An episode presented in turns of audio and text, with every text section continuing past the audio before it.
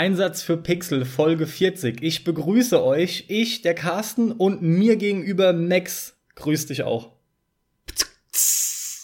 Jo, wir wollen heute eine kleine Musikfolge machen und deswegen meine versuchte Imitation des Schlagzeuges. Ach, das sollte das gewesen sein. Okay, du versuch zu imitieren, was du möchtest. Mich bringt heute nichts aus der Ruhe. Ich freue mich wahnsinnig auf diese Folge. Ich meine, wer mag Musik nicht? Im ganz Speziellen ist es halt bei mir so, dass ich sogar in der Regel, wenn ich gefragt werde, was ich für Musik höre, mittlerweile seit Jahren als Standardantwort gebe, überwiegend Soundtracks von Spielen. Und das ist entsprechend vom Genre her breit gefächert. Wie ist das so bei dir? Meine Standardantwort ist tatsächlich, ich höre alles. Ich, ich liebe Musik, ich höre sau viel Musik und ich höre jedes Genre. Da gibt's eigentlich keine Ausnahme.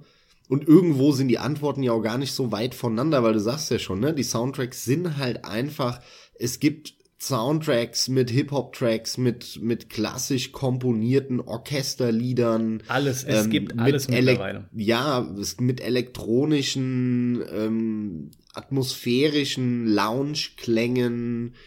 Das ist komplett gemixt und insofern sind die Antworten da gar nicht weit auseinander. Korrekt. Also auf jeden Fall ist es auch bei mir leichter, wenn wir jetzt mal von Soundtracks weggehen würden, äh, zu sagen, was ich nicht gerne höre. Das ist dann relativ schnell erledigt, tut jetzt aber nichts weiter zur Sache. Ja, ohne große Umschweife fangen wir an, oder? Es geht los. Wir haben uns entschieden, das folgendermaßen zu machen. Jeder von uns wird entsprechend abwechselnd, anders macht es auch nicht viel Sinn, einen Titel abspielen, euch zum Hören geben und wir werden uns entsprechend dann auch über das Spiel ein wenig unterhalten, vor allem auch über die Musik, was sie konkret damit zu tun hat, inwiefern sie das beeinflusst. Was generell Musik dann auch immer tun kann für Spiele, wird sich, denke ich, auch rausstellen auf die eine oder andere Art und Weise. Und ja, das Ganze wird als Musikzitat entsprechend laufen. Ihr werdet auch viele coole Infos da mitbekommen, die wir extra noch rausgegraben haben die man sonst nicht immer hört. Allem voran aber hoffen wir durch eine bunte Auswahl auch den Geschmack von vielen treffen zu können. Aber unterm Strich, Max, uns gefällt, das ist unser Ding, wir haben da Freude dran. Freuen uns aber auch natürlich, wenn ihr entsprechend davon was mitnehmen könnt. Das ist zumindest der Anspruch, den ich jetzt hatte an meine Auswahl und an die Recherchearbeit hierzu da habe ich quasi nichts mehr hinzuzufügen. Es sind ein Haufen geile Lieder, die wir geil finden, aus bestimmten Gründen. Das werden wir jetzt erörtern, woran es genau liegt, warum wir die so gut finden und warum die uns vielleicht geprägt haben oder weniger. Ähm, da können aber auch Lieder dabei sein, die wir vielleicht gar nicht mal so gut finden aus so einer musikalischen Sicht die aber irgendwas ganz Besonderes hatten, für eine besondere Technik stehen zum Beispiel oder irgendwas. Also ich habe insgesamt nicht die Prämisse, nur Lieder hier vorzustellen, die mir einfach nur Hammer gefallen, sondern einfach Lieder, die bemerkenswert sind, die vielleicht auch einen großen Einfluss hatten und die es deswegen wert sind, dass man darüber redet, sie zeigt und ja, die, die äh, Leute, die an sowas Interesse haben, denen entsprechend dann ein paar Infos mitgibt, wie wir das sehen, wie wir das einschätzen, warum dieses Lied dann so, so bekannt wurde oder so einflussreich war.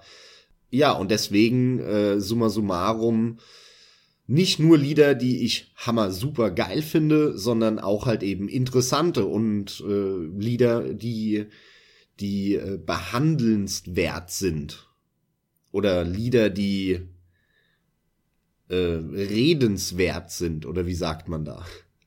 Ja, ich würde dann einfach in dem Fall sagen, die besprechenswert sind, beziehungsweise die es wert sind, besprochen zu werden. Du, ja, genau. Wir wissen alle, was du meinst. Ja, mir fehlen mal wieder die Worte. Ist deswegen deswegen Thema. mag ich aber Musik so, weißt du? Manchmal fehlen mir einfach die Worte und dann lasse ich die Musik für mich sprechen, Carsten. Ach, da probiert er wieder schön irgendwie überzuleiten und irgendwie noch was mitzubringen. Erwähnenswert ist noch, bevor wir jetzt dann tatsächlich endlich durchstarten, dass wir die Lieder entsprechend auch mehr so als Anreiz mitgeben wollen. Die Lieder werden ausschnittsweise angespielt, was konkret bedeutet, das Stück muss nicht zwingend am Anfang starten, sondern auch vielleicht mittendrin einfach eine schöne Stelle.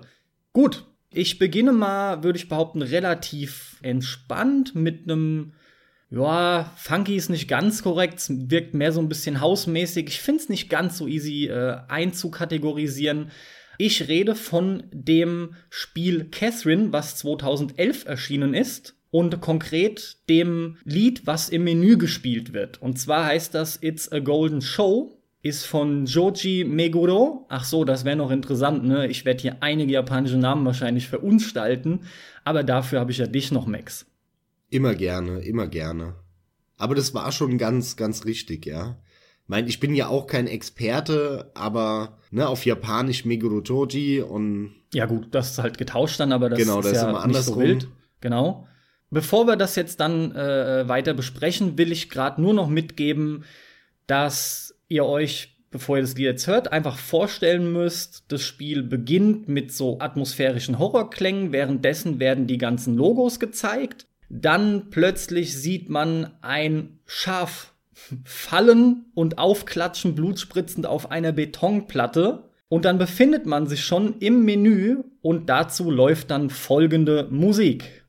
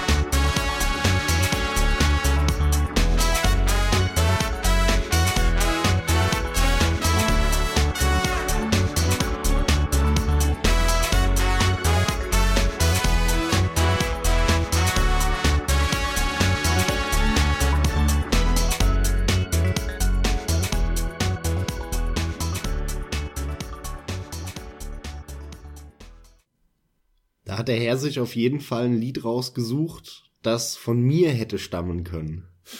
Einige wissen, dass wir das Spiel ziemlich gut finden. Noch nicht mal allzu sehr vom Gameplay, obwohl wir es, denke ich, schon zu schätzen wissen, was sie so draus gemacht haben.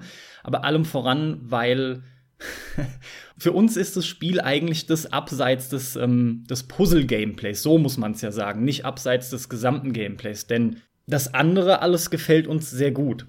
Es ist halt einfach top wenn man überlegt oder wenn ich mich zurückerinnere, ich habe das noch so gut vor Augen, als ich das erste Mal eingelegt habe und mir sofort dachte, ja, okay, jetzt hier diese kurzen Horrorklänge und dann leitet es über in dieses, ja, ich sag noch mal funkige Lied, ja. Und das Menü ist so durchgestylt. Du weißt schon sofort, zum einen, du befindest dich hier in einem Atlus-Game, das sieht man halt einfach. Erst recht jetzt aktuell mit Persona 5, wo jeder noch auf dem Style rumreitet. Ich finde, das hat schon enorm viel davon. Und das kommt einem auch oder springt einem auch sofort ins Gesicht. Und dazu kommt dieses wirklich geile Lied, was bereits schon treibt, was einfach irgendwie unterhält, Laune macht. Du hast schon Bock, in dem Menü zu bleiben, um dir dieses Lied weiter anzuhören. Und gleichzeitig, weil ich schon davon sprach, dass man ins Menü geleitet wird mit einem Schaf, was runterfällt und aufklatscht auf eine Betonplatte, fallen währenddessen, während das Lied läuft und du im Menü rumspielst, im Hintergrund immer wieder Schafe runter, wo du auch so Mäh hörst und die dann weiter darunter klatschen, ja. Also das ganze Menü dort ist schon durchgestylt und entsprechend passt auch dieses geile Lied schon direkt sehr gut dazu. Generell ist der gesamte Soundtrack von dem Spiel eigentlich sehr, sehr empfehlenswert sind tolle Lieder dabei. Absolut, ja. Wie jeder Soundtrack von äh, Shoji Meguro. Und das ist ja der Hauskomponist von Atlus, der äh, quasi zu allen Eigenproduktionen von Atlus in den letzten Jahren und wahrscheinlich auch noch in den kommenden Jahren die Soundtracks äh, auch mitproduziert und komponiert alle und sich dann halt immer mal den einen oder anderen dazu holt, der mal irgendwie eine Vocal einsingt oder ähm, ein Instrument mit einspielt oder ähnliches. Aber das ist ein fantastischer Komponist, der für mich ziemlich stark für eine ganz bestimmte musikalische Richtung steht, die in Japan sehr erfolgreich ist und die man dort immer wieder hört und die hier quasi fast nicht existent ist. Und das ist eine Mischung aus sehr klassischen Orchesterklängen mit Streichern häufig, mit ähm, Klaviersoli oder ähnlichem. Das hat man ja hier auch am Anfang des Liedes. Und dann kommt dieser, dieser Hausteil, ne, dieser relativ, ich sag mal, Standard, straightforward, äh, Viervierteltakt-Beat, wie man ihn so aus Haus und Elektro kennt. Auch relativ kompromisslos und simpel sogar. So dass es wirklich jeder erkennt, hey, jetzt geht das Lied los und jetzt haben wir hier, ne, ab geht's. Ne, du sollst jetzt mitwippen. Ja, ja, du hast eine Einleitung und ganz klar aber auch dann diese Stelle, an der getrennt wird, ja. Und dann kommt dieser Jazz-Teil dazu, wo wir über Saxophon und dann hier und da äh, das, was die gerne machen in dieser Musikrichtung, dann mal eine Trompete oder ähm, so, so diese, diese klassischen Jazz-Instrumente einfach immer wieder einbauen. Und aus diesen drei Genres ist es ja ein Mix. Aus diesem klassischen Orchester gemixt mit so einem elektronischen Haus und dann noch so eine gute Portion Jazz mit rein. Und ähm, das hat auch durch das Jazz in Kombination mit House hat es so eine Lounge-Stimmung. Und diese Lounge-Stimmung, diese, diese etwas gediegene, aber doch auch, also das ist so eine, so eine Musik, die kannst du sowohl nebenher hören, als auch dich drauf konzentrieren. Und das ist ja das Geile so bei diesen Atmospheric Lounge Sachen, das aber so immer so, so zu kombinieren, sehr stark mit Jazz-Komponenten ähm, und mit klassischen Orchesterkomponenten, das hörst du in, in Japan sehr, sehr häufig. Ein ganz bekannter Künstler, den ich total liebe und du ja auch, ist, ist Shinichi Osawa, mhm. der ja auch ein Jazzmusiker war und wenn du dir dem seine Jazz-Alben anhörst und dann auch später viele, viele Tracks, die er noch ähm, produziert hat, da hörst du auch ganz häufig eine Musikrichtung raus, die in diese Richtung geht. Jazznoten gepaart mit so elektronischen Klängen und dann aber auch durchaus solche äh, Orchestermusik mit reingebracht. Und dann immer so, so diese, dieses Dreieck, dieses, dieses Spiel zwischen diesen ähm, drei Komponenten. Und das ist so, scheint so ein japanisches Ding zu sein.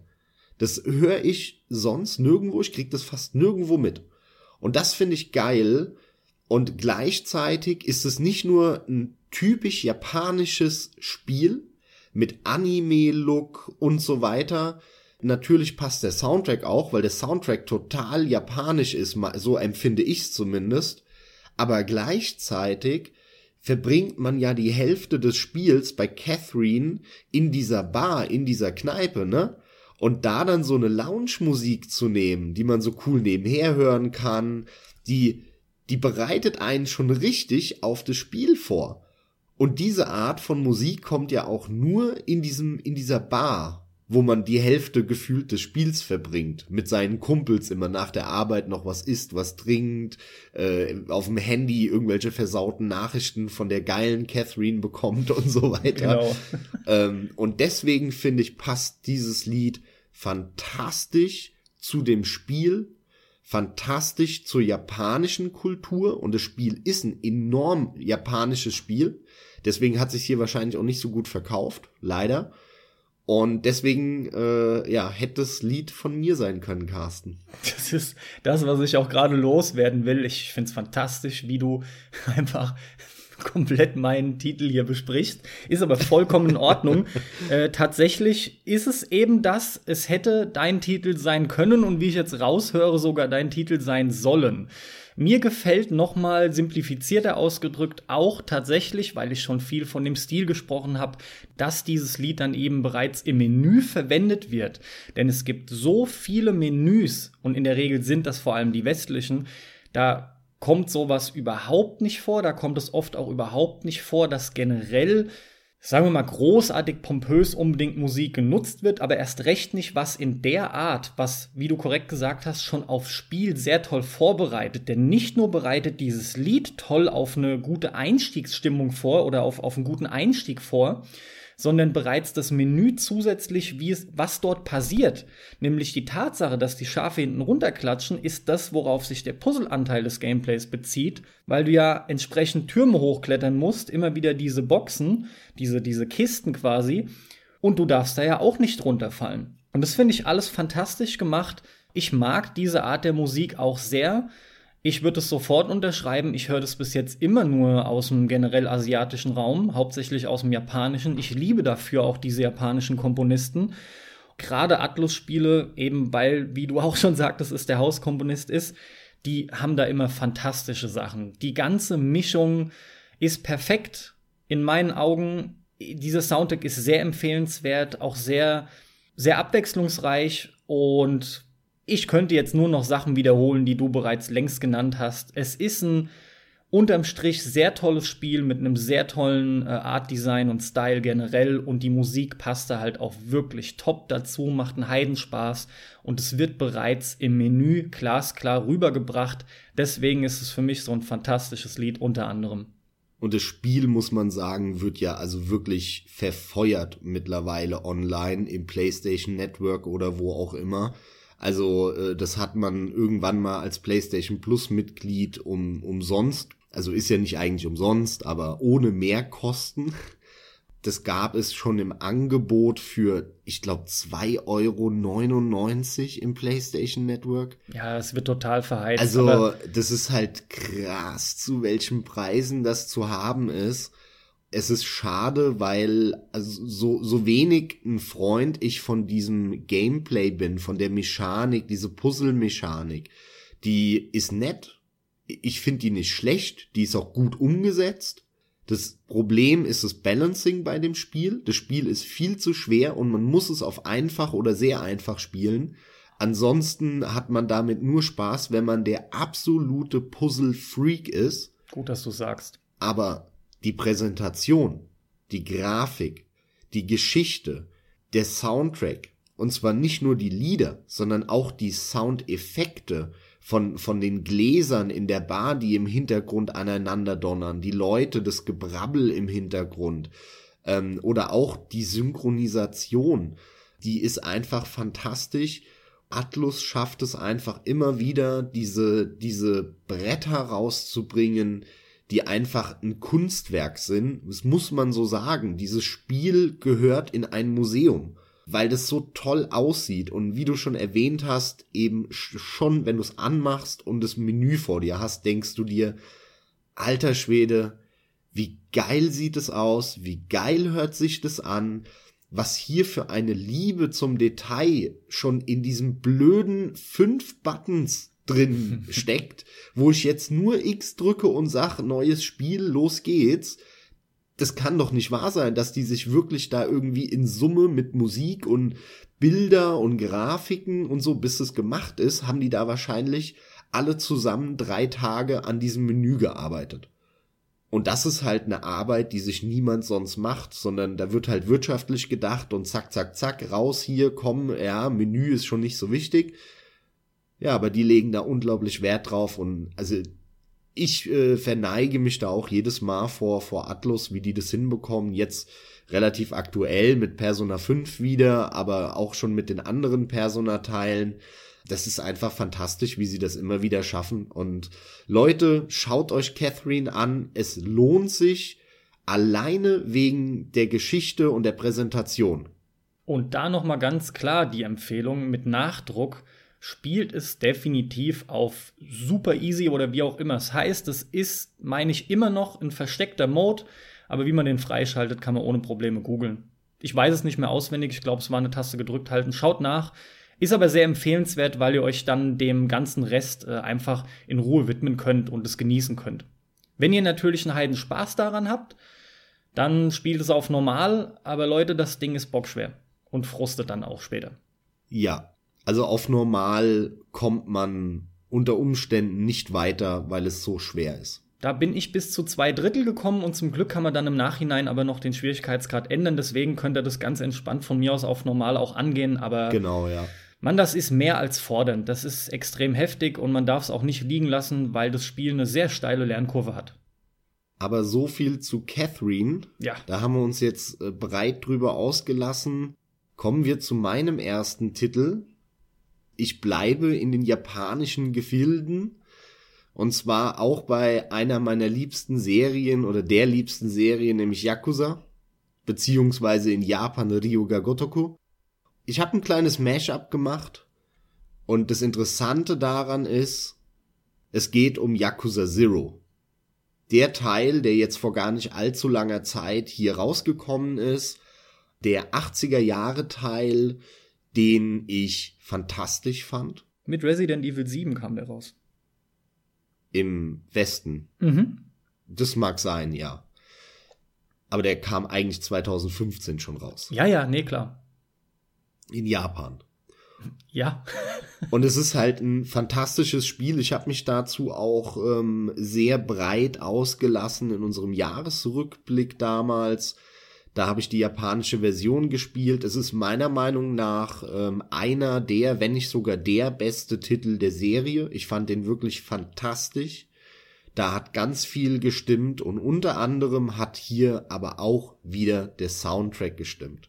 Warum zeige ich dieses Mash-up, was ich hier gemacht habe? Ihr werdet jetzt gleich hören die Kampfmusik des Spiels. Das Spiel hat ja so eine Art Prügel-Wrestling-Kampfsystem. Also man läuft da dann durch Tokio und dann machen einen auf, auf einmal irgendwelche blöden Gangster an, die da rumsitzen oder, oder stehen. Und dann verhaut man die und prügelt die. Man verhaut die. Und dafür bekommt man Geld. Und während dieses Kampfes auf den Straßen von Tokio kann man, und das ist die Besonderheit bei Yakuza Zero, on the fly Kampfarten, Kampfstile wechseln. Das macht man auf dem äh, Steuerkreuz links oben rechts und diese drei Systeme heißen Force, Parry und Crash der erste Force ist sozusagen der Standardkampfmodus. Der ist ein bisschen ausgeglichen, da haut man ordentlich rein, der ist aber deswegen auch nicht der schnellste. Ähm, man macht jetzt aber auch nicht brutal viel Schaden, deswegen ist er auch nicht langsam und man hat eine große Vielfalt an Moves.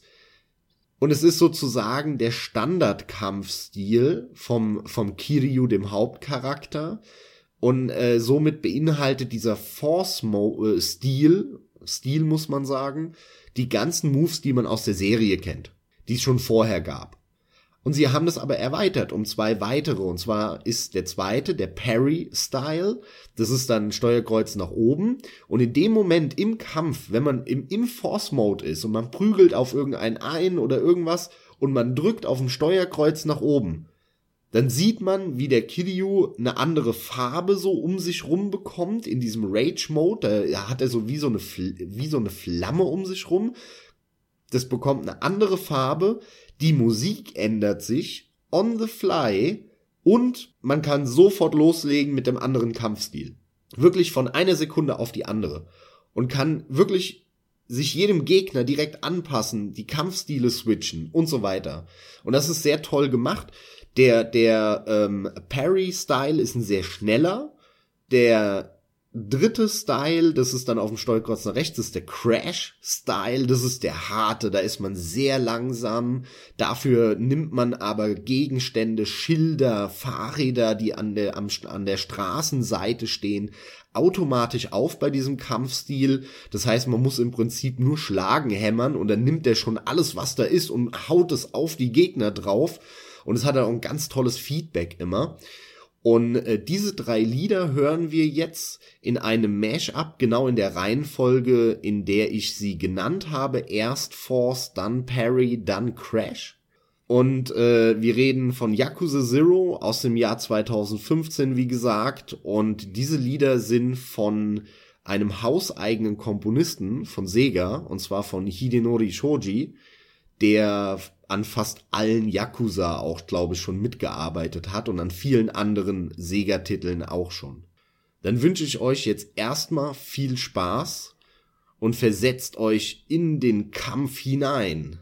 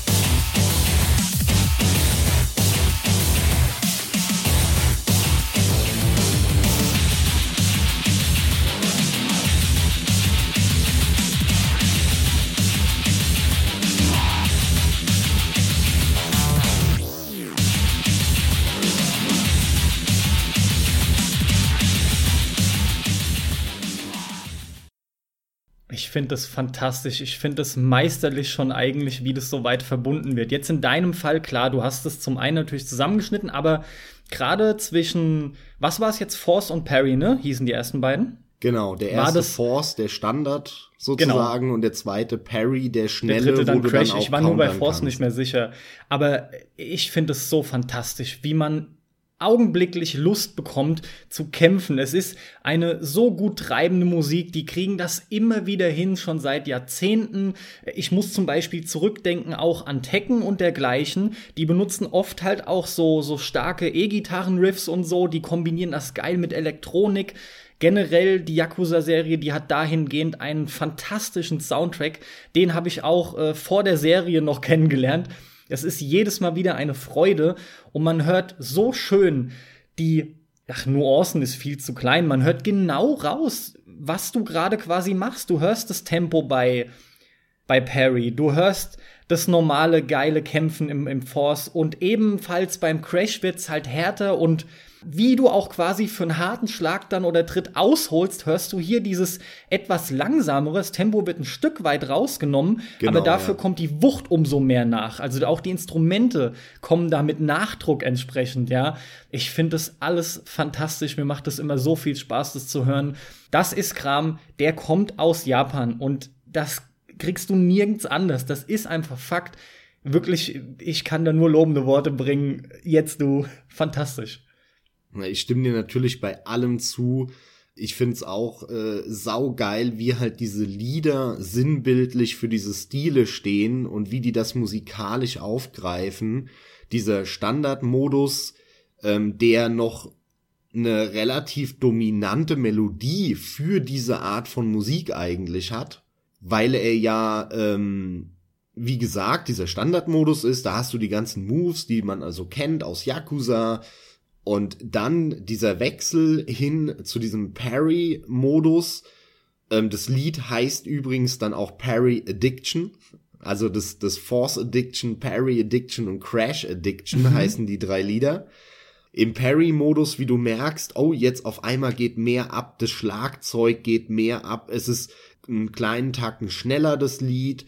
Die Melodie wurde nochmal eher rausgenommen und es geht plötzlich viel mehr um dieses um dieses Tempo und um das um das Schnelle und wo du ja auch die Geschicklichkeit auch durchaus brauchst und den Flow ist dann halt eben beim Schlagzeug, da kann dann jeder mitgehen Und das ist ganz toll gemacht. Und dann kommt eben dieser Parry, äh, sorry, dieser Crash-Style, äh, dieser harte, schwere Style, wo man dann wirklich hier das ganze, die, die Motorräder hochhebt, aber eher langsam ist. Und dann hat man diese langsamen Riffs, ne, dieses Genau, genau. Und es passt so fantastisch, wenn man dann das Ganze im Spiel das ist ja wirklich, das läuft ja nebenher. Also du hast ja, du, du arbeitest ja quasi, während diese Musik läuft, weil, weil du in der Kampfsituation bist. Und das sind, das will ich hier auch nochmal betonen an der Stelle. Das ist die normale Kampfmusik. Das ist nicht irgendein Bosskampf oder so.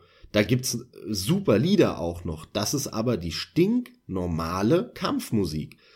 Und mir ging es ganz häufig so, dass ich das Spiel gespielt habe und äh, dann durch Tokio gerannt bin und auf der Straße kam irgendeiner, hat mich dumm angemacht. Und da habe ich mir gedacht, okay, ich habe jetzt Bock auf das Lied. Und dann habe ich echt in den Kampfstil gewechselt, nur wegen dem Lied.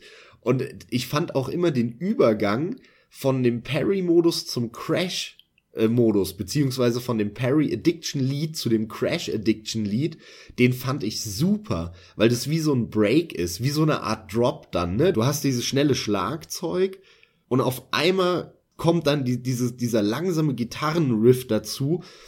Das hat, war für mich so ein geiler Übergang, dass ich ganz häufig absichtlich wegen der Musik in, in diesen Parry-Modus geschaltet habe und dann kurz danach in den Crash-Modus. Das ist, ich habe das Spiel plötzlich anders gespielt wegen der Musik und das ist, ich glaube, mehr muss man dazu nicht mehr sagen. Das ist sehr interessant, wenn, wenn sowas so einflussreich dann ist oder so viel Einfluss nimmt sogar auf die Spielweise.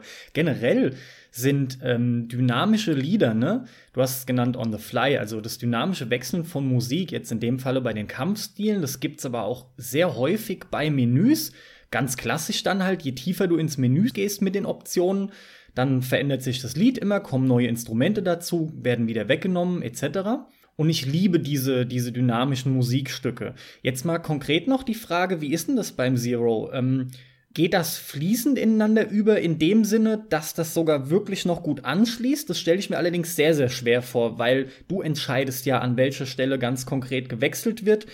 Und im Falle vom Crash, also vom Wechseln zum Crash, hast du ja schon von einem harten Cut quasi gesprochen. Nee, das ist ziemlich genau so, wie ich es äh, versucht habe, nachzumash-uppen sozusagen. Alles klar, okay. Also der, der geht dann halt in einer Sekunde, dreht der leise und den anderen hoch. Das ist ziemlich genau so, wie du es oder wie wir es jetzt eben gehört haben. Okay, Force zu Parry hat nämlich ziemlich äh, fließend funktioniert. Crash auch, aber mit einem klar, mit einer klareren Trennung. Genau, natürlich, geht nicht anders, weil die Lieder halt sich mehr unterscheiden als Force und Parry. Ganz genau, in dem Fall ist Crash halt die starke Variation.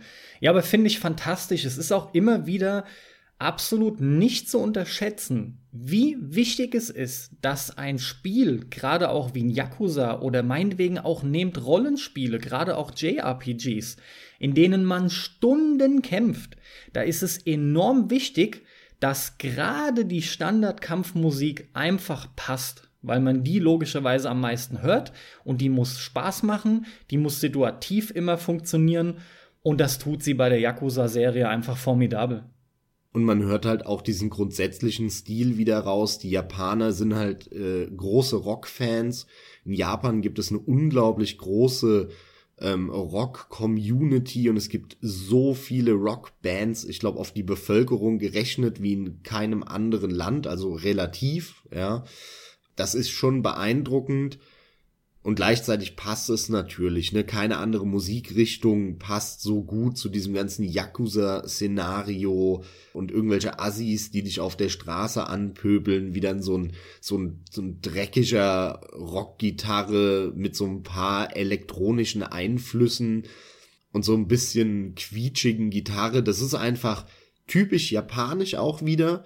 Genau wie dieses ganze Spiel auch typisch japanisch ist. Das ist ein bisschen jetzt das gleiche, was ich eben gesagt habe bei, bei deinem Catherine-Beispiel. Und das hast du hier auch. Dieses Spiel ist typisch japanisch. Und dieses Spiel will dir auch die japanische Kultur ins Gesicht drücken und sagt, ey, friss oder stirb. Wenn's dir nicht passt, dann spiel das Spiel nicht. Wenn du aber Bock hast und du was mit der japanischen Kultur anfangen kannst, dann ist dieses Spiel abgöttisch geil und das spiegelt sich eben auch in der Musik wieder. Ja, gut, ist aber auch im Falle von einem Yakuza komisch, wenn du dir so ein Spiel aussuchst und dich dann quasi wunderst, hey, ich hatte doch überhaupt keine Lust auf japanische Kultur. das ist natürlich sehr ungünstig dann in dem Fall. Ja, aber es mag ja sein, dass es Leute gibt, die irgendwie so aus dieser italienischen Mafia-Schiene kommen und äh, eigentlich voll die Fans davon sind und die ganzen bekannten Scorsese-Filme geschaut haben und was weiß ich was und äh, Coppola und der Pate und dann denken die sich, ey, Mafia ist voll mein Ding und dann kaufen sie sich blind dieses Yakuza-Spiel und auf einmal müssen sie eine, eine Dating-Sim spielen, stellenweise in der Arcade irgendwelche Minispiele spielen, wo die sich denken, Alter, ich wollte doch einfach nur irgendwelche Leute im Zementsack ins, ins Meer schmeißen. Passt dann halt nicht, ne? Also deswegen, diese Spiele sind hardcore japanisch und zwar durch und durch, nicht nur in der Grafik, nicht nur im Gameplay, nicht nur in der Story, sondern auch und vor allem in der Musik. Ja, wunderbar, habe ich nichts mehr hinzuzufügen. Vor allem ist es erneut absolut dein Herzensthema. Ich äh, bin ja jetzt voll drin dann und äh, freue mich dann auch auf den Zero, den ich mir von dir ausleihen werde, denke ich. Bin mal gespannt. Geil, dann können wir vielleicht eine einzelne Folge zu Zero machen. Das wär's. Sehr gerne, sehr gerne. Aber das soll es dann zu Yakuza fürs Erste gewesen sein. Und wir kommen zu meinem zweiten Titel. Hierbei springe ich jetzt völlig unverfroren und kurzum mal 30 Jahre zurück in die Vergangenheit. Wir befinden uns also im Jahr 1986 und einer von ein paar bekannten C64-Composern, Komponisten, in dem Fall namentlich Ben Decklich, hat ein Lied komponiert für ein Spiel namens They Stole a Million und es handelt sich dabei um eine extrem frühe, selbstverständlich, Einbruchssimulation, die komplett in der Draufsicht gespielt wird. Und das ist eigentlich ziemlich simplifiziert. Ich meine, es sind vier Missionen, die es gibt, könnten auch fünf sein, bin ich mir jetzt nicht ganz so sicher, aber nicht viele. Interessant ist, dass es im gesamten Spiel nur dieses eine Lied gibt. Also deswegen ist es schon mal klar, es sollte nach Möglichkeit auch ein relativ eingängiges sein. Nicht zu unterschlagen ist natürlich die Tatsache, dass man damals zu der Zeit, die 8-Bit-Zeit, das war alles extrem begrenzt und natürlich werdet ihr gleich sau viel Gefiepse hören. Nichtsdestotrotz ist dieser Ben Decklich einer von Leuten, die es hinbekommen haben, aus diesen Kisten, die kaum mehr als Gefiepse und Gekrächzte rausgebracht haben, ein wirklich gutes Lied dahin zu zaubern, das trotz des Repetitiven, was man halt die ganze Zeit hat, nicht wirklich anfängt zu nerven. Zumindest ging es mir so. Allerdings zu dem Zeitpunkt, das ist ein weiterer Punkt, warum ich den Titel jetzt hier drin habe, zu dem Zeitpunkt war ich um die sechs Jahre alt, vielleicht gerade noch so sogar Ende fünf, ja, also tatsächlich irgendwie so kurz um die Einschulungszeit rum.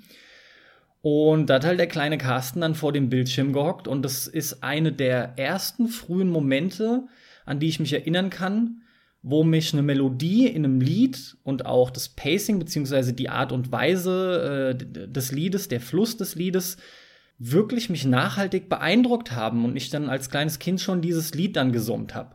Ihr hört jetzt wie gesagt They Stole a Million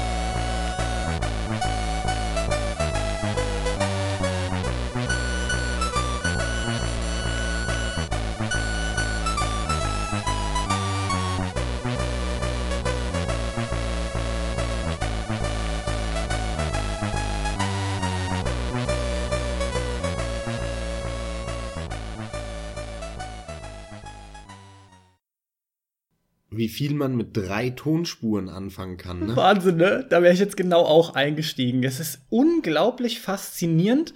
So viel davon ist einfach punktgenau, denn so wie dieses Spiel abläuft, wie gesagt, du siehst es von oben, kommst immer an ein Haus oder Museum, Bank etc. rangefahren mit einem Auto und beginnst dann ganz klassisch und knackst irgendwie das Türschloss oder die Sicherung am Fenster, um da einsteigen zu können, wenn ich mich noch recht erinnere. Auf jeden Fall, die Tür ist das Klassische und animationstechnisch war da auch noch nicht viel, aber die in dem Falle Walking Baseline in diesem Lied, die unterstreicht so schön diesen Rhythmus auch im Spiel, während du da langläufst, ja, weil das ist alles so, du läufst nur mit dieser Figur da lang, trittst vor irgendwelche Saves oder halt so Ausstellungskästen bei einem Juwelier meinetwegen und führst dann wieder Aktionen durch, indem du im Menü auswählst, ja, meinetwegen knacken, einsammeln, was auch immer, bevor du letzten Endes dein Zeitlimit erreicht hast und wieder zurück zum Fluchtfahrzeug musst. Und es wird alles im Lied aber so cool ausgedrückt. Gleichzeitig bedient sich diese Chiptune-Musik nach wie vor, nicht nur damals, ja, heute ist es noch genau dasselbe, oft auch diesem Trick von von diesen schnell aneinandergereihten Tönen, damit das Ganze noch voluminöser klingt. Also ein Arpeggio ist zum Beispiel was ganz Klassisches, was immer wieder kommt, ne? so, ein, so ein gebrochener Akkord, wo einfach ein Akkord statt gleichzeitig, wie es normalerweise ist, entsprechend gebrochen gespielt wird, indem du die Töne in der schnellen Reihenfolge abspielst. Und dadurch klingt es halt alles noch viel voluminöser. Und ja, mich interessiert jetzt wirklich mal, was du dazu noch sagst, weil ich bin ja erstmal kurz beim Mund gefahren, weil ich das loswerden musste. Aber du sagtest ja auch direkt, Wahnsinn, was man alles mit drei Tonspuren machen kann. Vor allem auch die Variation, die später noch kommt. Und letzter Satz jetzt erstmal, sorry. Da kommt noch mehr Variation, nur wie gesagt, halt einfach ein Einspieler und eben nicht das gesamte Ding. Könnt ihr euch gerne in Gänze dann mal reinziehen. Also ich finde es halt, wie gesagt, beeindruckend immer damals, ähm, was die mit so wenig Möglichkeiten und halt häufig auch so wenig Instrumentenvielfalt und vor allem halt auch ähm, mit, mit so wenig Tonspuren oft hinbekommen haben. Klar, die haben da so Tricks angewendet, wie das von dir eben erwähnte, aber was man hier ganz geil hört und sieht, finde ich, ist auch, er hat ziemlich rumgetrickst, bis er, glaube ich, das Instrument oder die Instrumente so hatte, wie er die wollte. Also das ist ja eine ziemlich gekonnte und geile Bassline, die bestimmt den Rhythmus und damit die Grundlage für das ganze Lied. Dann hast du noch zwei weitere Tonspuren, die ein bisschen fiepsiger sind, ähm, wo er dann Akkorde rausholt, mal in Kombination mit der Bassline, mal äh, in Kombination mit der anderen Melodietonspur und vor allem halt damit auch die Melodie und so wie, wie so eine Art Gesang dann auch ein bisschen imitiert, ne? Mit, mit mhm. diesem de, de, de, de, de. So, das ist ja schon, da kann man ja schon zu singen, ne? Kann man sich einen Text ausdenken dazu. Und äh, das, das hat er cool gemacht und mir gefallen vor allem die Instrumente. Die finde ich echt ziemlich gut das wundert mich häufig, ähm, dass sie das so toll hinbekommen haben, ähm, obwohl die das ein Leben war, äh, wo du dich mit 20 Standards zufriedenstellen musstest und was sie da manchmal rausgeholt haben, ist krass. Ich habe das Spiel ja nie gespielt, deswegen kann ich dazu nichts sagen, inwiefern das äh, geil für das Spiel ist und da, zu dem Spiel passt und so. Da kann ich halt leider nichts zu sagen. Aber das Lied äh, kannte ich auch schon, habe ich auch schon ein, zwei Mal gehört ich kann schon verstehen, warum das bei dir so einen bleibenden Eindruck hinterlassen hat. Ja, ich bin auf sowas sehr früh oder habe sehr früh auf sowas bereits angesprochen. Und das war einfach fantastisch. Es gab noch das ein oder andere, ganz klar, aber ich habe jetzt das ausgewählt. Das ist auch ein sehr bekanntes aus der Zeit als Empfehlung, ähm, das guckt man sich halt in einem YouTube-Video mal an, vielleicht noch gerade mit einem Longplay, also jemand, der das Spiel kann, der braucht da nicht lange zu. Dann hat man das gesehen, aber es gab dann, äh, ich meine so irgendwie Mitte 90er, einen Nachfolger, der auch sehr bekannt ist, und zwar ist das der Clou. Das hat auch noch Nachfolger nach sich gezogen, die waren dann nicht mehr so. Aber das erste, der Clou, ist eine fantastische Einbruchssimulation, die auch heute noch, behaupte ich, problemlos spielbar ist unheimlich viel Spaß macht. Das Ding ist empfehlenswert, wenn ihr dann darauf Lust habt. Jetzt ging es hier natürlich um den Urvater sozusagen mit diesem Lied. Schaut's euch mal an und jetzt schauen wir einfach mal, was dein nächster Titel ist, Max. Jetzt nennt er mich Max. Max. Mein nächster Titel ist aus einem Spiel, das für mich auch äh, eines der besten Spiele aller Zeiten ist, wenn nicht sogar das Beste. Und gleichzeitig zeigt es schön auch meine, meinen Musikgeschmack und vor allem aber auch meinen Soundtrack-Geschmack, denn entweder ähm, gefallen mir häufig Lieder, die sehr schnell sind, antreiben, eben in solchen Kampfsituationen wie bei Yakuza, was, was ich ähm, als erstes gezeigt hatte. Aber in Spielen gibt es häufig und gerade in Rollenspielen ruhige Momente. Momente, wo man die Welt genießt. Screenshot-Momente. Ähm, Dialoge, die sehr ruhig ablaufen, wo man Informationen bekommt. Und all diese Momente leben auch von einem gekonnt für diese ruhigen Momente gemachten Soundtrack. Und das ist eine Kunst für sich, solche atmosphärischen Klänge zu zeugen, die ein auch fast schon ohne die Grafik und ohne Dialoge in eine andere Welt transportieren, zumindest im Geiste. Und das schaffen sehr wenige Lieder und das jetzt folgende Lied schafft genau das. Bitteschön.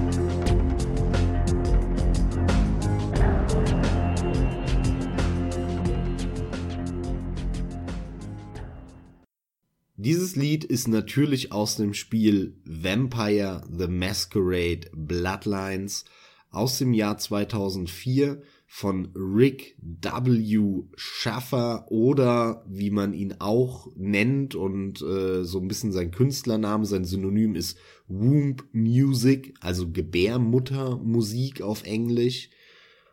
Der hat den Soundtrack damals für dieses fantastische, fantastische Rollenspiel gemacht und wie hat das, äh, ich glaube, jemand von der, von der GameStar, nee, Quatsch, das war ja damals noch von der GameStar, mittlerweile von äh, unseren lieben Kollegen äh, auf ein Bier, der André Peschke, der gesagt hat, ich glaube, er war's, das beste und schönste, kaputteste Spiel der Welt.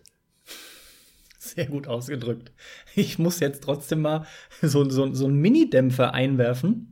Das ist natürlich ein Titel, den ich auch schon mehrfach gehört habe.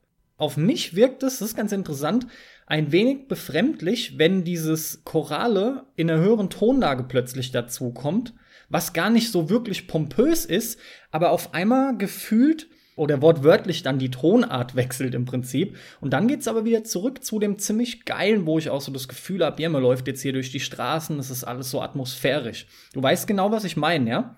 Ich weiß genau, was du meinst, ja. Es wirkt so komplett anders. Es wirkt so aus dem Zusammenhang plötzlich gerissen, als wollten sie in dem Moment was anderes rüberbringen, ja. springen aber schnell wieder zurück.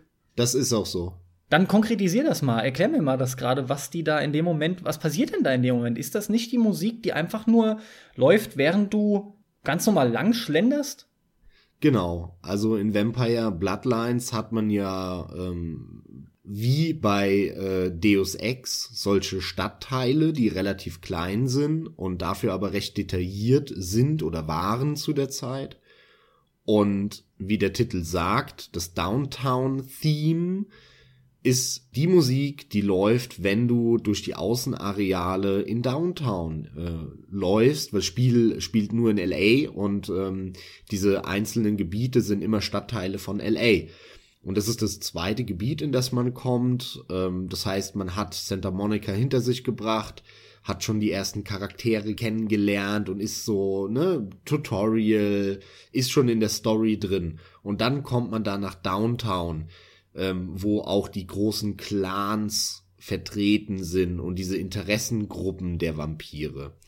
Und genau das ist dieser Part, von dem du sprichst, denn Downtown hat auf der einen Seite diese dunklen Gassen. Das ist ein Spiel, das spielt nur nachts. Das ist ein Spiel, in dem es um Mysterien geht, um Kriminalität, aber das auch in erster Linie ein Horrorspiel ist. Es soll gruselig sein. Du sollst dich nicht wohlfühlen. Und das finde ich ist ganz toll in diesem Part, äh, in diesem ersten Part rübergebracht.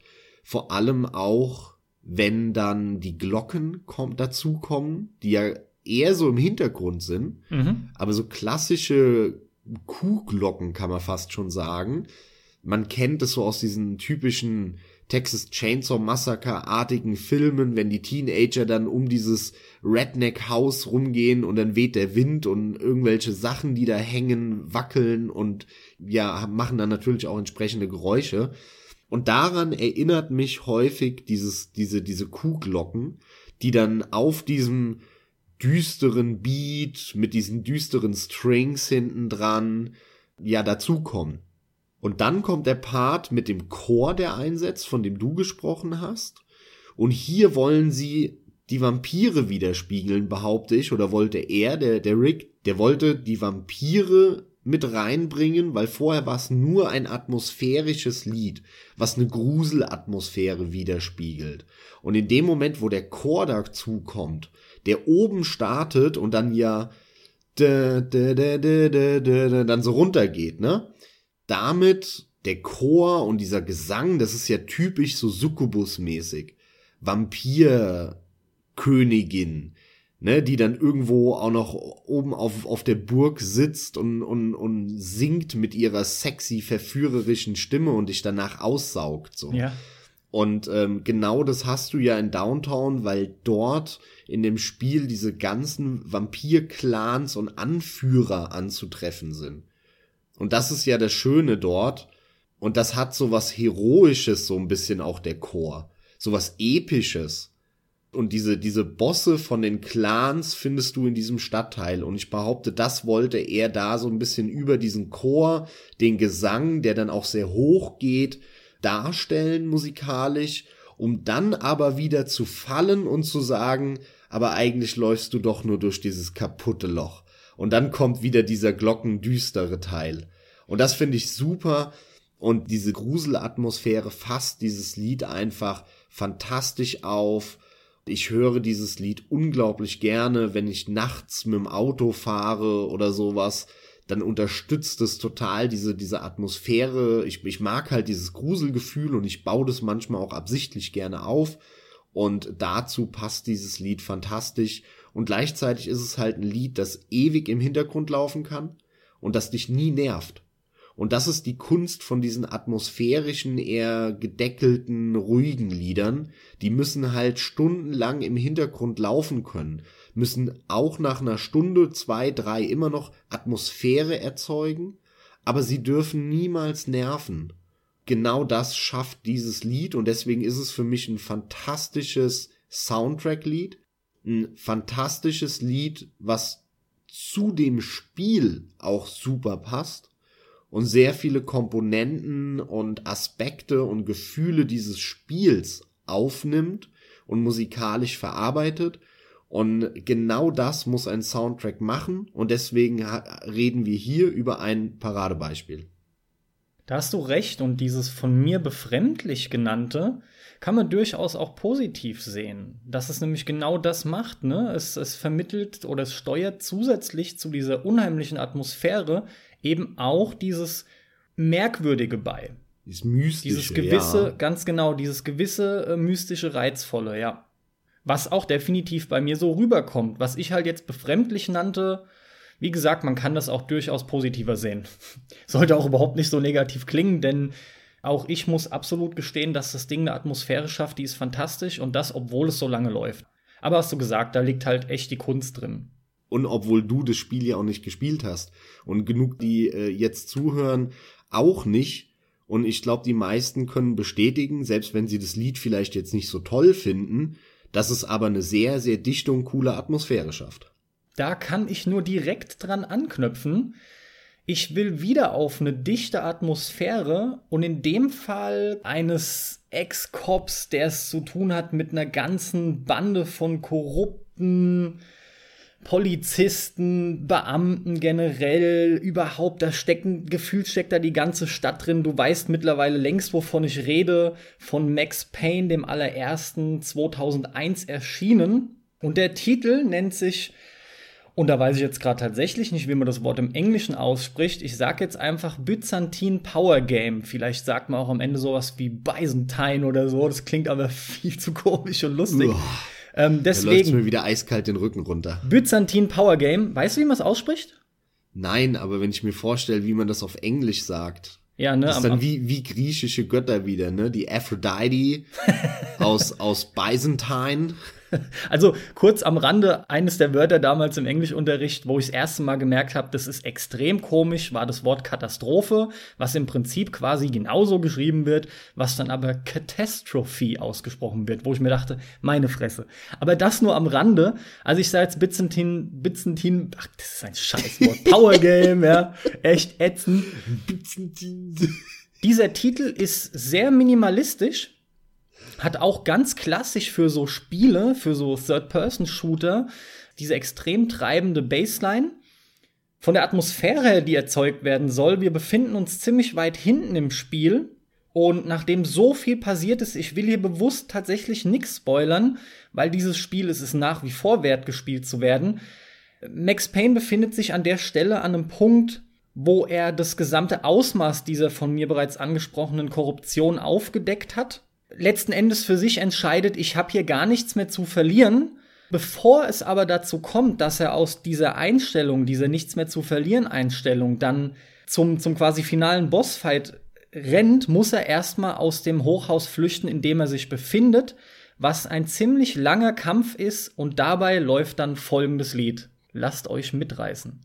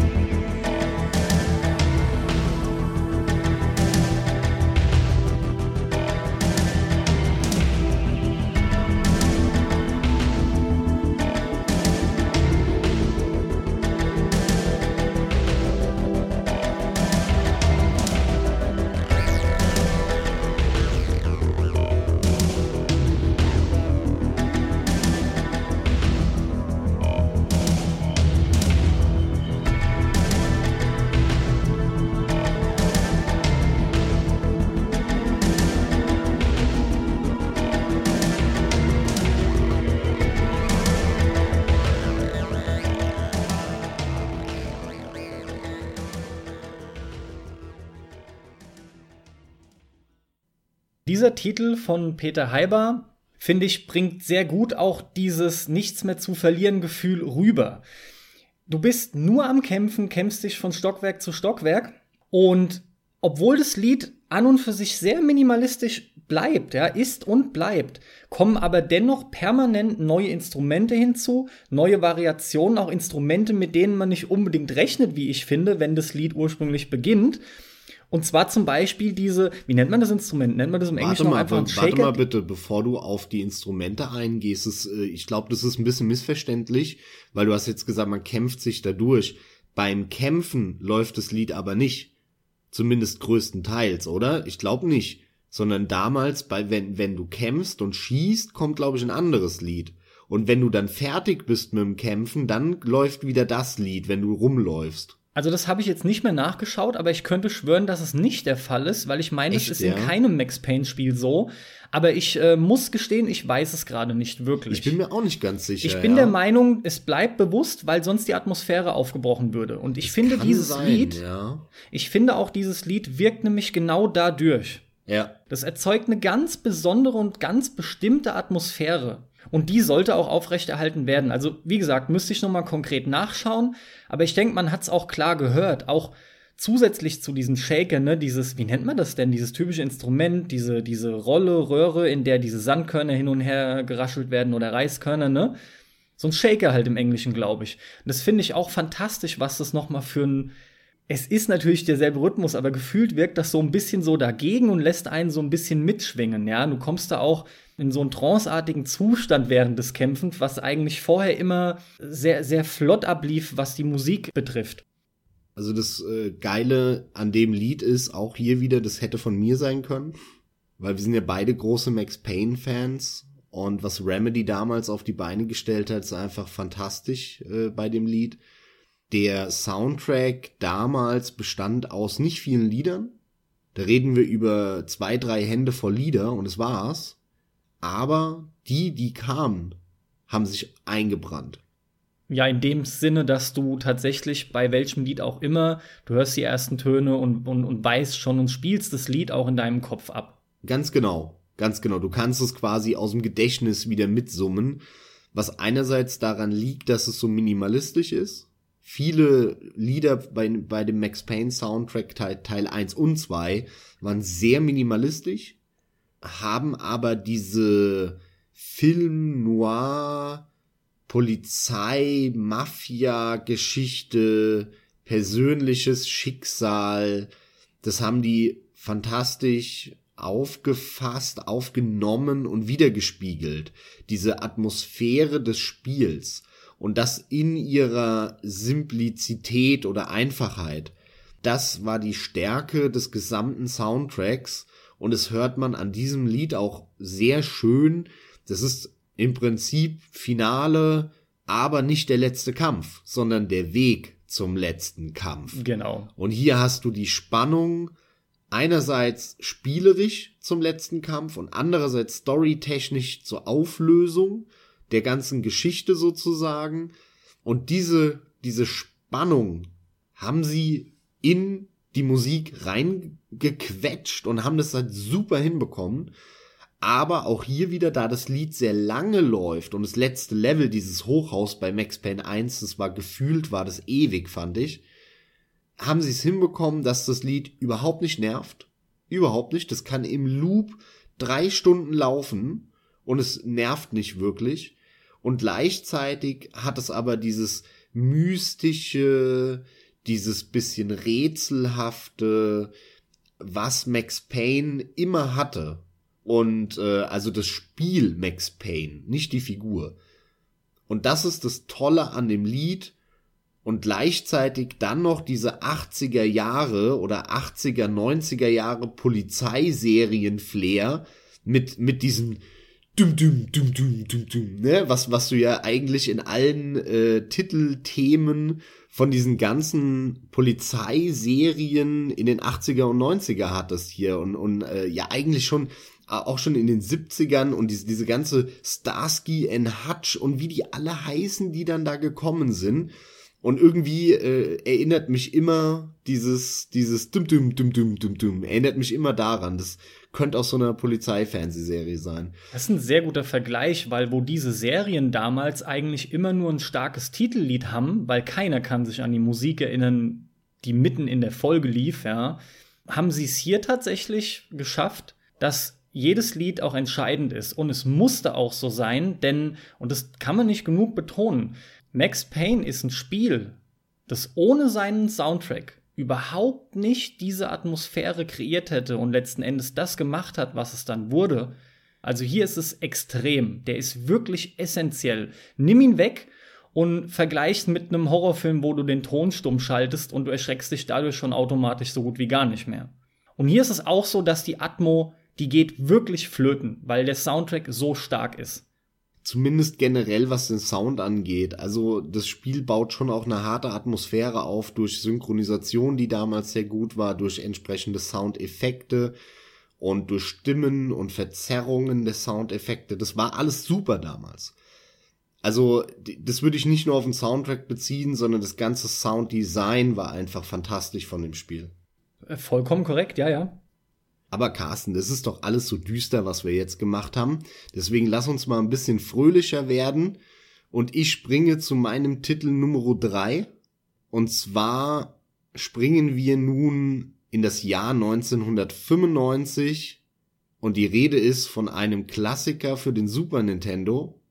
Nämlich von Donkey Kong Country von dem Entwickler, dem großen Entwickler Rare. Und dieses Lied ist von Evelyn Fisher und heißt Treetop Rock. Und wir hören mal direkt rein. Stellt euch mal vor, zu welcher Art Level dieses Lied passen könnte.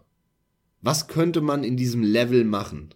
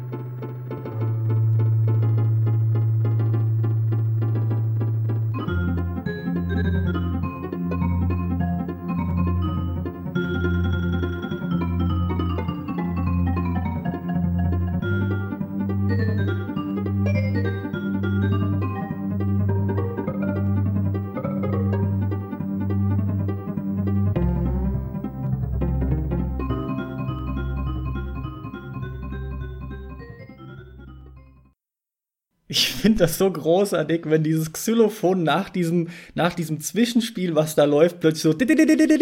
Das ja. ist immer wieder so ja. geil. Es ist einfach eine fantastische Stelle. Dieses Lied, das, das swingt so dermaßen, das macht so Spaß. Und ey, also ich weiß nicht, wenn ich das Lied höre, dann denke ich doch automatisch daran und höre Fässer knallen. Wenn man weiß, was passiert, ja. wenn man das also, Lied kennt und weiß, wo es kommt, in welchem Level, denn das Level heißt auch Treetop Rock, in dem, in dem dieses Lied kommt und das war mein liebstes Level, unter anderem auch wegen der Musik schon damals in Donkey Kong Country. Es ist auch mein liebstes Level, aber wegen Gameplay dort und nicht wegen der Musik.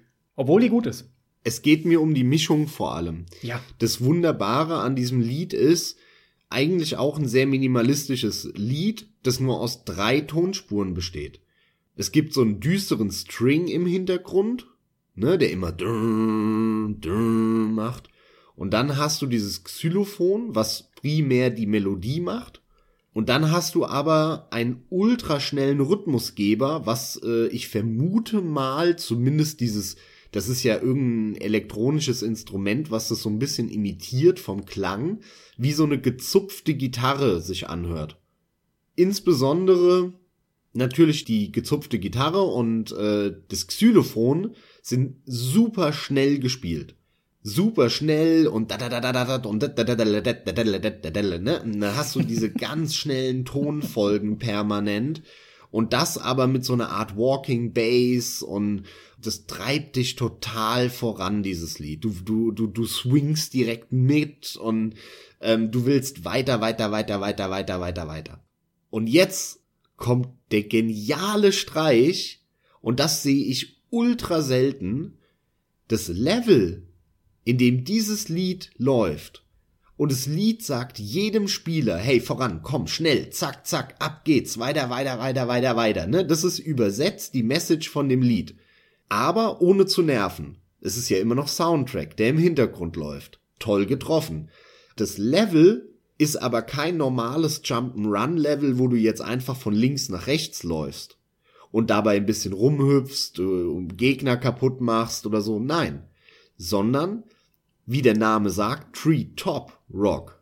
Ne? Also man ist in den Wipfeln der Bäume im Dschungel, in der Dämmerung oder bei Nacht und in der Mitte kann man immer runterfallen. Man muss immer von, von, von Baumstamm zu Baumstamm oder von Ast zu Ast sozusagen hüpfen. Und dazwischen ist ein langer Bereich, wo man runterfallen kann. Und den überwindet man, indem man sich klassisch wie damals bei Donkey Kong Country von Fass zu Fass schießt. Also das sind so Fässer, da kann man dann draufhüpfen, dann befindet man sich da drinnen, die bewegen sich dann häufig äh, schieben sich hoch runter oder drehen sich um die eigene Achse sehr schnell. Und wenn du nochmal X drückst oder sowas, dann wirst du aus dem Fass geschossen und dann ist der Reiz daran, du musst dann immer sehr präzise dich von Fass zu Fass schießen, um weiterzukommen in dem Level und darfst aber, muss immer im richtigen Moment dich äh, abschießen, ansonsten fällst du halt runter und bist tot und musst Level wieder von neuem anfangen. Das heißt, das Level vom Spielerischen her bedeutet, du hast andauernd Pausen, weil du hüpfst irgendwo rein und jetzt warten. Ah, soll ich jetzt? Nee, warte mal, noch mal eine Runde.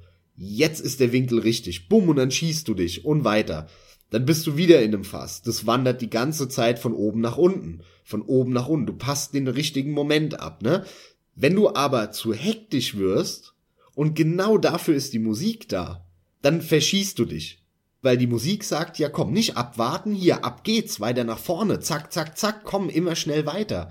Und das ist diese Mischung, dieser Kontrast, der dadurch erzeugt wird durch das Leveldesign und das Gameplay in Verbindung mit dem Lied. Sowas habe hab ich fast nie wieder gesehen und es ist so fantastisch.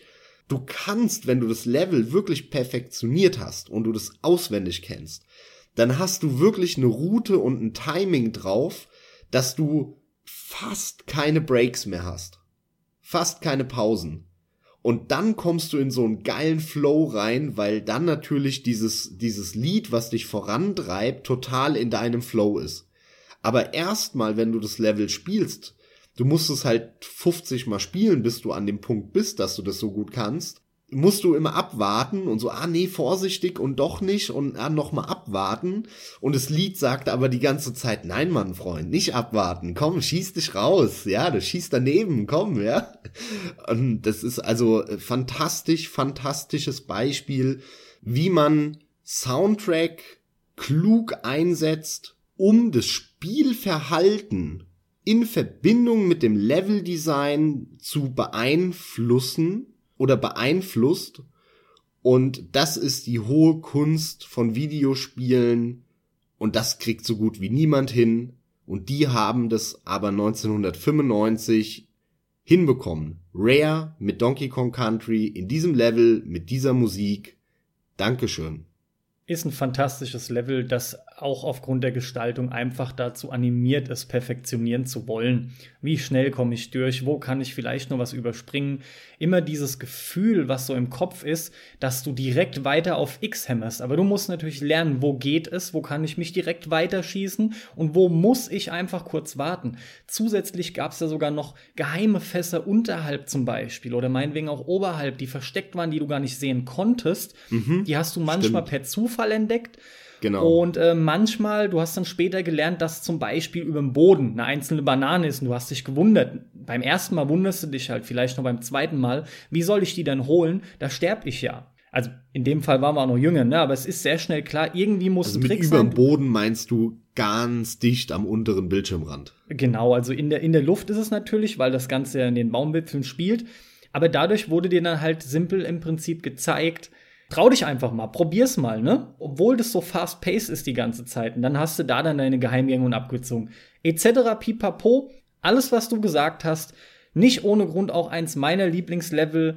Kombination mit dem Soundtrack ist wirklich top. Macht einfach einen Riesenspaß. Generell hast du auch hier wieder eine, einen Soundtrack gewählt, der, der legendär ist.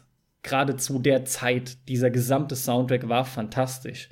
Eigentlich ist es auch immer Dave Wise, der als Komponist aufgeführt wird. Der war aber bereits im ersten Donkey Kong Country eben nicht alleine dran beteiligt. Ja, das waren drei oder vier Leute und genau dieser Track ist halt eben von Evelyn Fischer. Ja, und es ist so interessant, dass immer nur er genannt wird, ja, aber gut, das ist dann halt ähm, einfach nur der leitende Komponist und das setzt sich dann halt durch.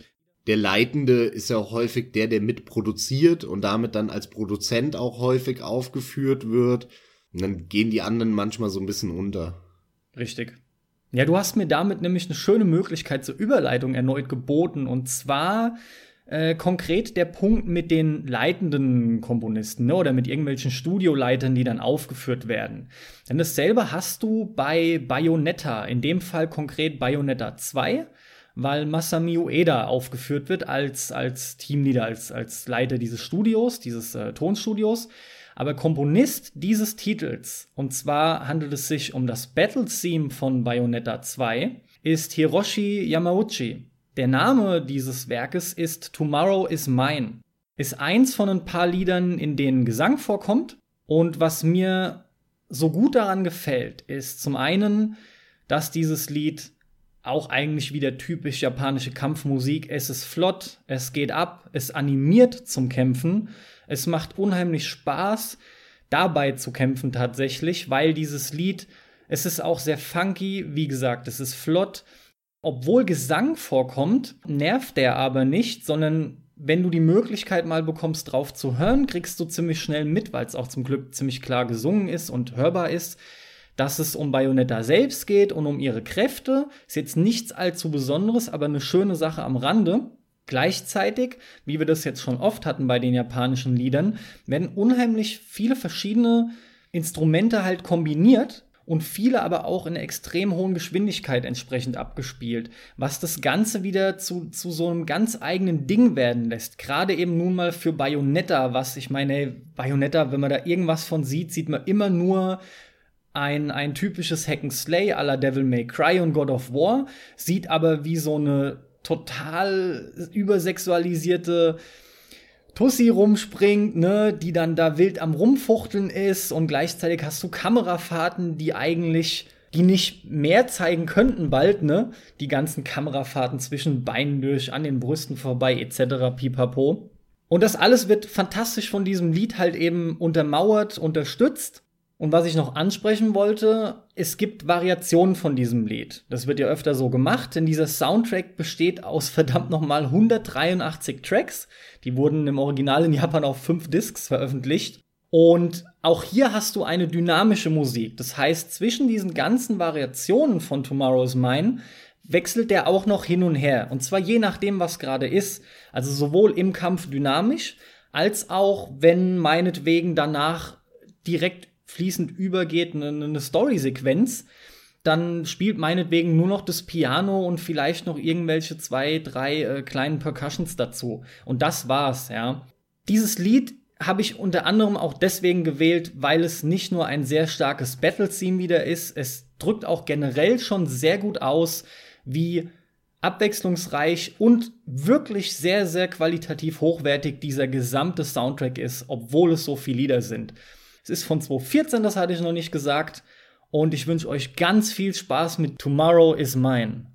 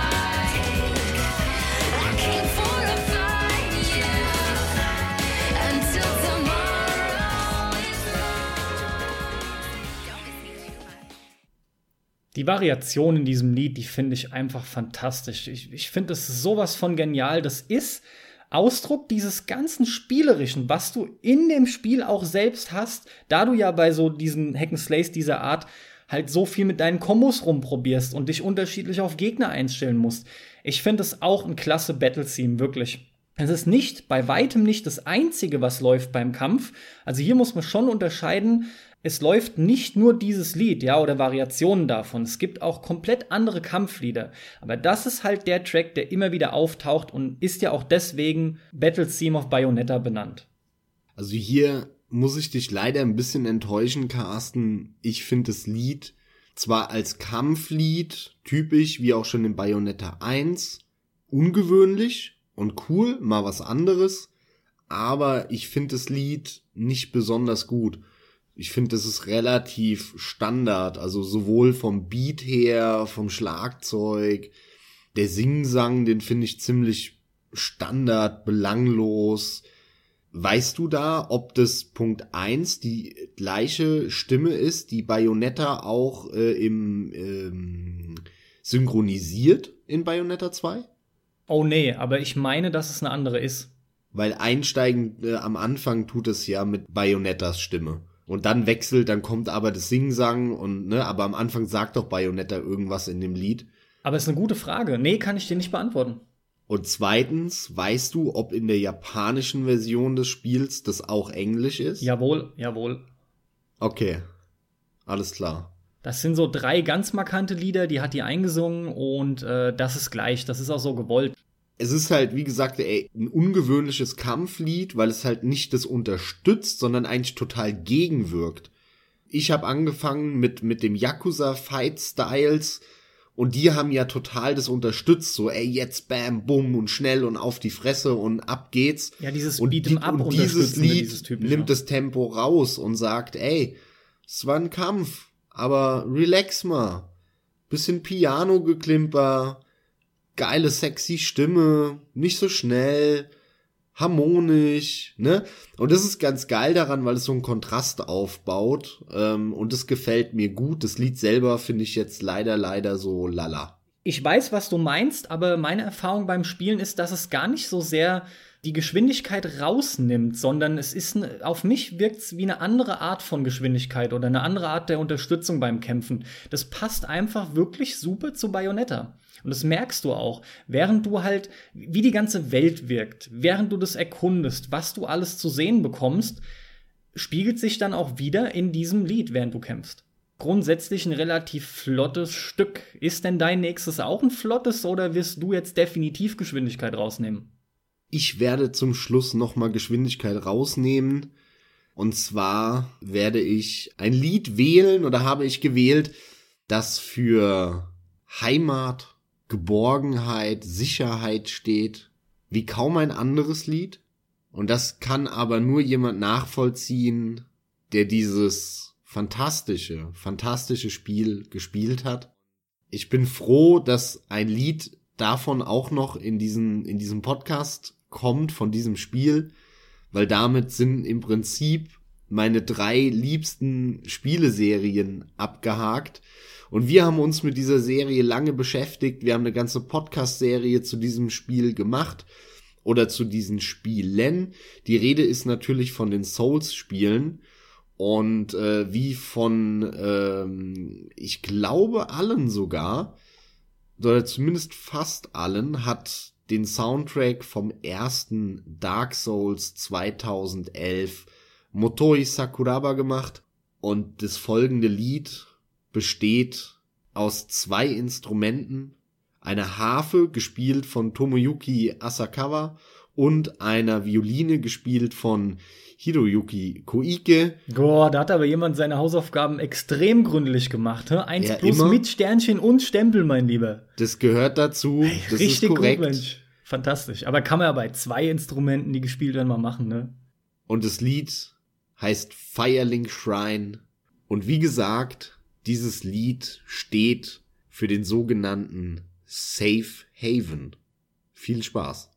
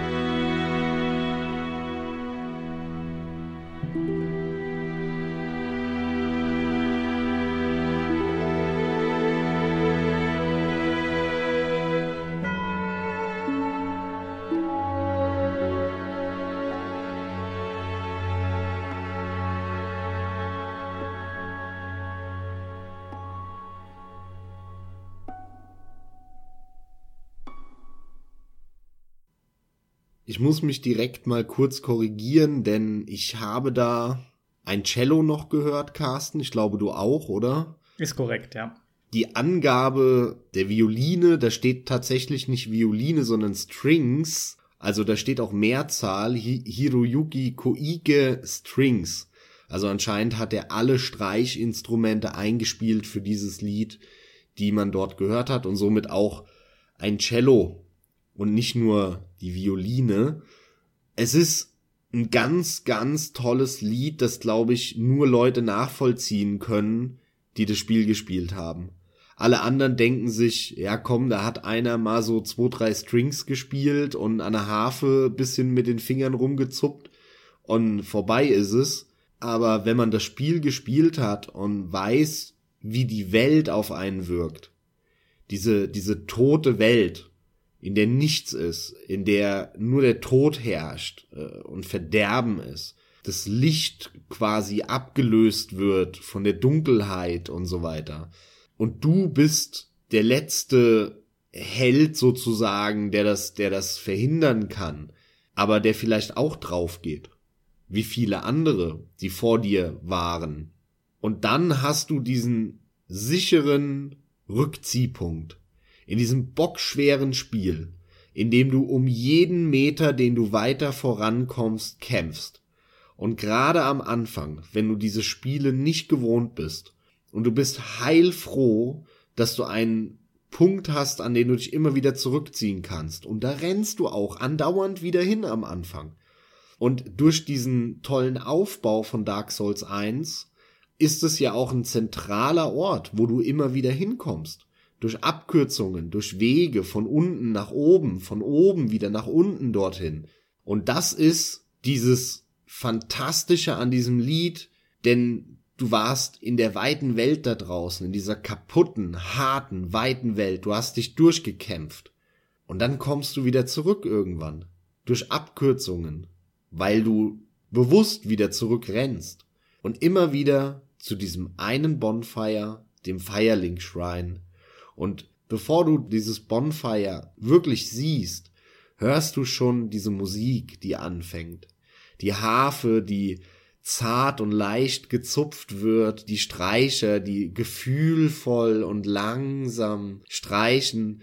Und du fühlst dich wie als würdest du auf so einer Wolke schweben plötzlich. Und du weißt, hier kann mir nichts passieren, hier werde ich geheilt und hier ist alles in Ordnung. Und das in der Welt, die so kaputt ist, die so knallhart ist, die dir auf die Fresse gibt an jeder Ecke. Und wenn du nicht aufpasst, dann wirst du von der Falle getötet, dann fällst du an der Seite runter, die Bosse ficken dich, die einzelnen Gegner knallen dir eine rein, äh, du findest Wege nicht, du weißt nicht, wo es weitergeht, aber dieser eine Punkt, da bist du sicher. Und da kannst du die Seele baumeln lassen. Die ist wie Urlaub. Dieser eine Punkt, nämlich der Firelink Shrine. Und deswegen liebe ich dieses Lied. Ja, es signalisiert ganz klar, dass du hier sicher bist, trotz der gleichzeitig extremen Melancholie, die absolut vorherrschend ist. Das ist was, was sehr interessant ist und auffällt an diesem Lied. Wir hatten es bis jetzt schon oft, dass du Lieder hattest, da signalisiert das Lied schon sehr klar, was Sache ist. In dem Fall finde ich, ist aber das Gegenteil das, was eintritt. Denn du hast so einen Gewöhnungseffekt, der auftritt nach einer Zeit. Du gewöhnst dich erst quasi daran, dieses Lied auch als Safe Haven Lied wahrzunehmen. Dass es so richtig klar ist und, und dieses, wie hast du es gerade beschrieben, als, als auf Wolken schweben, so, so eine Art Trance-Gefühl. Du, du weißt, du bist hier sicher. Und dieses Gefühl wird immer stärker, je länger du in dieser Welt bist. Das ist einfach fantastisch. Du bist auf einmal befreit. Du kannst durchatmen. Und das ist wirklich toll dieser Gewöhnungseffekt, wie gesagt, der damit reinspielt, den finde ich auch faszinierend, da dieses Lied an einem wächst tatsächlich. Das stimmt vollkommen und, und diese Melancholie, die du ansprichst, dieses Düstere der Welt, was auch mitschwingt in dem Lied, auch das Mystische durch die Harfe, das ist ganz toll eingefangen und ich mag halt und liebe das Instrument Harfe. Die Harfe ist ein unglaublich unterschätztes Instrument, von dem man viel zu wenig mitbekommt. Und gerade wenn es um so Fantasy-Welten geht, ist eine Harfe das Beispielinstrument, wie man diese, diese mystische Atmosphäre einfängt, musikalisch. Und das rechne ich denen auch hoch an, dass sie halt eben eine Harfe benutzt haben. Einerseits zu Recht, andererseits halt es aber auch in den Vordergrund gestellt haben und nicht in den Hintergrund. Sondern die Streicher sind ja eher im Hintergrund und die Harfe ist im Vordergrund.